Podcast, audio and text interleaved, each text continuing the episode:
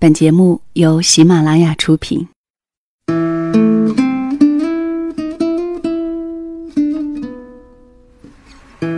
这里是两个人一些事，由喜马拉雅独家播出。谢谢你的到来，我是小溪。二零一五最受欢迎的主播投票结束了，谢谢你不辞辛劳的投票给我，因为你的努力，我们在迟到的情况下，依然从百名之后挺进到了五十名之内。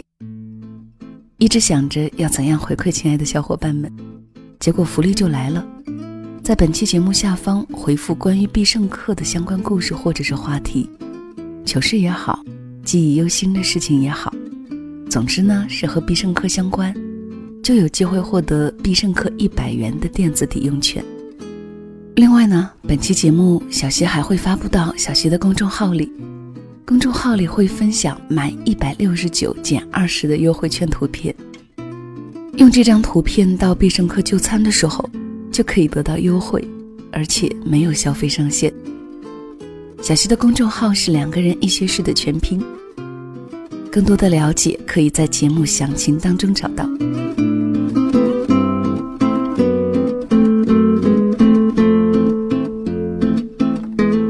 今天的节目呢，小溪想分享一篇来自简书的文章，叫做《找个相对静止的爱人很重要》，作者是徐徐来。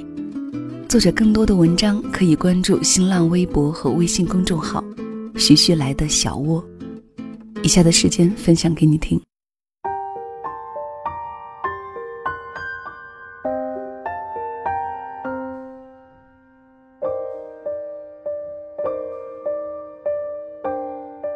翻开木子给我递的结婚请柬时，我的惊讶是表现在脸上的，竟然不是木子深爱的五年的他，而是一个相亲认识的对象，苏晴。我问木子原因，木子看着我笑着说：“找一个相对静止的爱人很重要。”苏晴是木子大伯母介绍的相亲对象。刚开始，木子很反感这次相亲。因为全家人都知道，她有个处了四年的男朋友阿浩。木子和阿浩是高中同学，木子高中的时候就一直暗恋阿浩，在高考后大着胆子跟阿浩告了白，于是两个人在一起了。其实这四年，木子今年也快大学毕业了，本应该着手准备结婚了，可是家人却很反对这门婚事。因为阿浩高考失利，只读了一所专科，在家人的眼里，这与考上重点本科的木子是很不般配的。阿浩一直催木子一毕业就结婚，可是木子没有忍心告诉阿浩，自己的家人不喜欢他，于是就这么一直拖着。拗不过家人，木子还是和苏晴见了面。木子想见一面应该没有关系。见完了也就拉倒了，父母亲也不会再成天说这件事儿。一见面，苏晴就起身给木子拉开凳子，然后伸出手对木子和煦的笑：“你好，我叫苏晴，很高兴认识你。”落座后，言谈间，听说木子正在准备读研究生，苏晴再度扬起和煦的微笑，说：“读研很好。”木子皱着眉头问：“你不会觉得女孩子学历太高不好吗？”苏晴很讶异，说：“怎么会呢？读研是好事啊，多读些书总不是坏事，而且还可以多经历几年校园时光。”木子愣住，突然记起来前些日子跟阿浩说起自己想要读研的事，阿浩在电话那头满不在乎地说。读研有什么好的？你就省省吧，毕业了安安稳稳找个工作不好吗？当时木子的心一下子跌到谷底。饭局后，苏晴送木子回去，在回去的路上经过了一家书店，苏晴拉着神游的木子进去了，兴致勃勃地给木子介绍，如果要读研的话，哪些书合适木子。木子看着手里厚重的书。并不觉得苏晴很讨厌，反而有些感动。苏秦是一家软件公司的工程师，比木子早一年毕业。他以为工科男都很木讷，言语少，没想到此时的苏秦一点都不像他想象的那样。回到家之后，阿浩电话又打过来，说：“木子，你不许考研，你在读书都快读傻了，你是不是不想和我结婚，所以才去考研？”木子突然觉得很疲惫，说明天我还要考俄语。木子大四没什么课，报了个俄语班。阿豪又说：“俄语有什么好学的？你以后用得上吗？”木子烦躁的挂了电话。木子真正对苏晴有好感是在第二天。木子考完俄语，刚走出校门，就有人叫住了他。他转头是苏秦。苏秦捧着一沓书，站在那里，很腼腆的说：“这是他昨晚找的一些书，是他之前准备考研剩下的。他觉得应该会对木子有用。”木子这才知道，原来苏秦也考过研，只不过是失败了而已。木子看了看面前的苏晴，心里一暖，说：“你现在也可以读在职研究生啊，我们可以一起看书。”苏晴猛地抬头，说：“真的吗？”眼睛里的光看得木子晃了晃神。每次回到家，又是家人无止境的教育，木子听得都烦了。父亲又找他单独谈了谈，他据理力争，终于和父亲达成共识：只要阿浩愿意换份正儿八经的工作，父亲愿意见见他。木子给阿浩打了电话，说了父亲的意思。阿浩语气很不好，说：“说到底，你爸爸就是嫌弃我，是不是啊？我为什么要换工作？我的工作有什么不好？”木子突然笑了。所谓的好工作，就是一个月一千多一点的收入，在人家小区的门口看大门。木子说。阿浩，你考个夜大吧，然后好好学一门技术，我等你，我还可以辅导你。结果阿浩冷哼了一声，说：“考夜大，你不知道我最讨厌学习了吗？你要是嫌弃我，看不起我，就不要跟我在一起了。你以为谁都跟你一样，考上了大学，还学了俄语，现在又要去考研？你厉害，你有能耐，我可没有。”我就是个做什么什么失败的人。木子，你怎么也这么势利？木子听完心一滞，他竟然是这么想他的。木子从来没有瞧不起阿浩。当初阿浩高考失利要创业，身边没有资金，木子每个月省出一点生活费给他，鼓励他。结果阿浩创业失败了，但是木子也没有责怪他。后来，阿浩好不容易应聘到一家电子公司做产品检查，还不到一个月，说太累了辞掉了。木子也没有怪他。再后来，阿浩找的工作都需要有一定的英语能力，木子知道了，给阿浩买了一堆英语学习的书。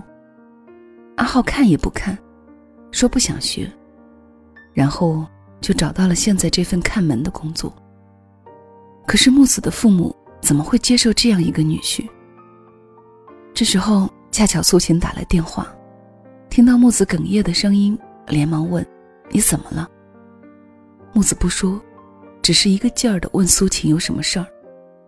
苏秦说：“他把考研英语的重点词汇画了下来，毕竟他之前考过一次，想问木子什么时候有空拿给他。”木子一愣，眼泪更加刷刷的流。苏秦这下急了，愣是逼问木子怎么了。木子只好说：“俄语考试没有过。”电话那头的苏秦笑了，说：“这有什么好哭的呀？没过，咱下次再考不就好了吗？”哦，对了，我有个客户，他的俄语可好了，我跟他私交不错，我下次可以介绍你们认识。失败是成功之母嘛，对不对？苏秦就是这样一点点走进了木子。能让女孩子觉得安稳的，从来不是安稳的工作和很高的收入，而是男孩子愿意去奋斗，有上进心。能让女孩子温暖的，从来不是什么张口就来的一辈子的承诺。在彼此还很好的年华里，相互鼓励，共同努力。木子和阿浩彻底分手是在一个夜晚。木子再次和家人吵了架。家人说的话也越来越难听，说他怎么找了这样的恋人。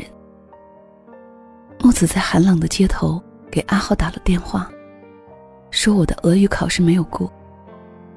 电话那头很吵闹，阿浩说：“不过就不过呗，让你不学那破玩意儿，你就要学，你这是不到黄河不死心呢。”行了，我在和哥们喝酒呢，挂了吧。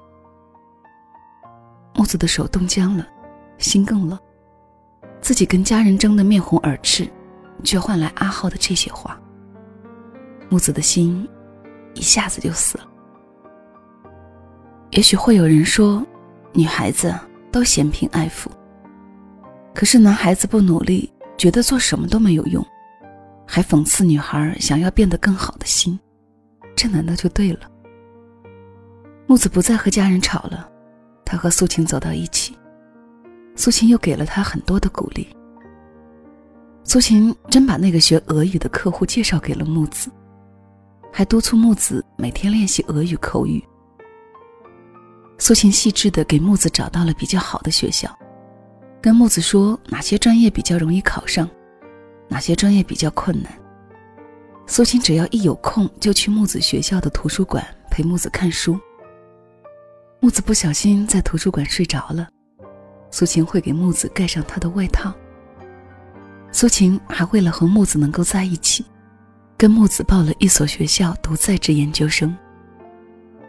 分数出来的那一天，苏晴和木子的分数都够上了分数线。苏晴就在那一天带木子去见的父母。木子这才知道，原来苏晴高考没有考上大学，他做了一年餐厅的服务员，拿工资交了复读费。才考上了一所专科院校，学编程。阿浩后来还是找过木子，他不明白自己哪里做错了。也许阿浩不是故意讽刺木子学不好俄语，也许他只是有自己的见解，觉得读书无用。也许他只是太过于安于现状。可是无论多少个也许，木子还是离开了他。木子说：“有一天在图书馆，苏秦去给他买喝的。他无意间翻开了苏秦的书。苏秦是工科男，他并不是很看得懂。但是他看到了一个词：相对静止。相对静止指两个物体同向同速运动，两者相对以对方为参照位置，没有发生变化。”木子突然想起。他和阿浩在一起时，一起逛街走路，阿浩的脚步都会走得比他快，他小跑着跟着，也总是会落后阿浩。而他和苏晴在一起时，苏晴会体贴地放慢脚步，跟着他的频率并排走，这就是相对静止吧。他跟阿浩为什么没能走到一起，就是没有保持相对静止吧。自己一直在往前走。阿浩却在原地不动，他想考研，阿浩觉得浪费时间；他想学俄语，阿浩觉得浪费精力。而看着远处走来的苏晴，他一直鼓励着他，鼓励他做任何事，陪着他一起学习，一起努力。木子说，苏晴最后放弃了读研，因为刚好公司有个名额要去欧洲进修两个月。苏晴犹豫不决，木子拉着她的手说：“没关系，你做什么选择，我都支持你。因为不管你选择哪条路，你都是为了成为更好的你。”苏晴选择了去欧洲进修，木子送她时说：“去吧，我等你回来。你一回来，我们就结婚。”在那一瞬间，木子记起了大三那年，阿豪失去工作。木子坐了很久的地铁到人才市场，找到了份适合阿浩的工作，鼓励阿浩到上海来闯荡。当时他说，无论多苦，他都会陪着阿浩一起。只要阿浩努力，总会有柳暗花明的一天。他愿意等。同样是等，阿浩的回答是：“你开玩笑吗？去上海那不累死我？再说我还要怎么努力？我已经很努力了。”而苏秦却在两个月后归来，拿着戒指。单膝跪地，跟他求婚。木子带苏秦去见家人的时候，父母亲很开心。在苏秦跟母亲聊天时，他问父亲：“你怎么这么喜欢同样是大专毕业的苏秦？阿浩不也是吗？”父亲笑着回答他：“原因，你自己心里应该更懂吧。”是啊，你可以没有好的开始。但你必须有个努力的过程。你可以没有赚很多钱，但是你必须有颗上进的心。你可以没有一份好的工作，但是你要吃得了苦，而不是安于现状。你的梦想可以讲给他听，他会宠溺地说：“去吧。”他会为你的进步感到高兴，他会为你的成就感到骄傲，他会听你的建议，会跟你一起商量这件事怎么做才好。他会不惧怕前面的路有多艰险，愿意为你去努力。我们都需要一个正能量的爱人。爱情是两个人的事，以后也会是两个家庭的事。能够携手并进，能够共同进步，相互鼓励，做好更好的自己，才会有更好的爱人。所以啊，找个相对静止的爱人很重要。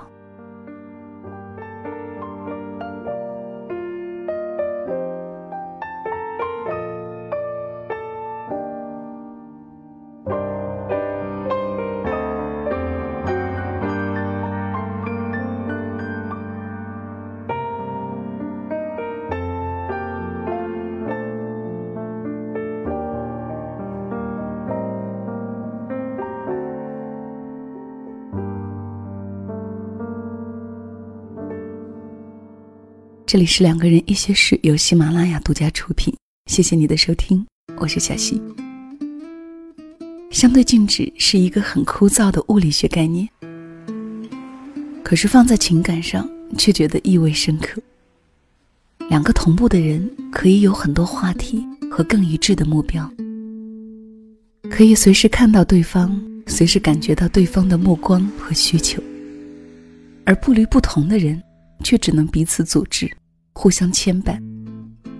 细细想来，太多不能走下去的情感，其实都因为两个人不能够相对静止。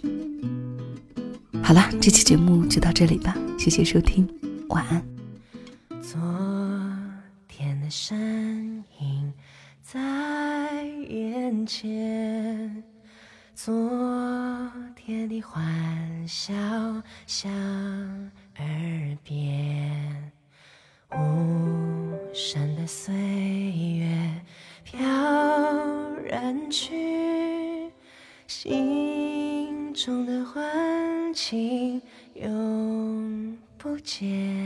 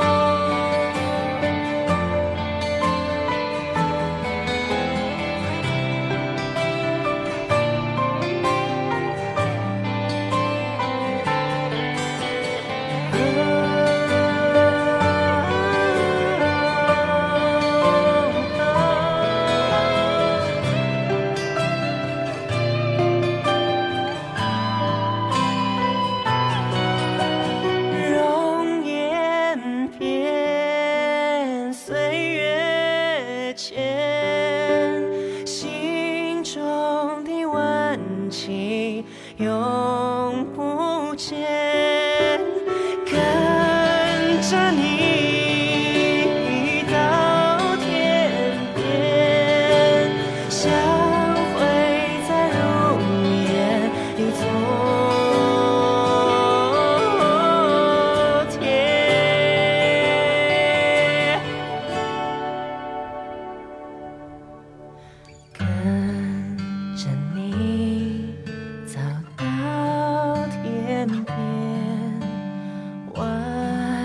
着手，直到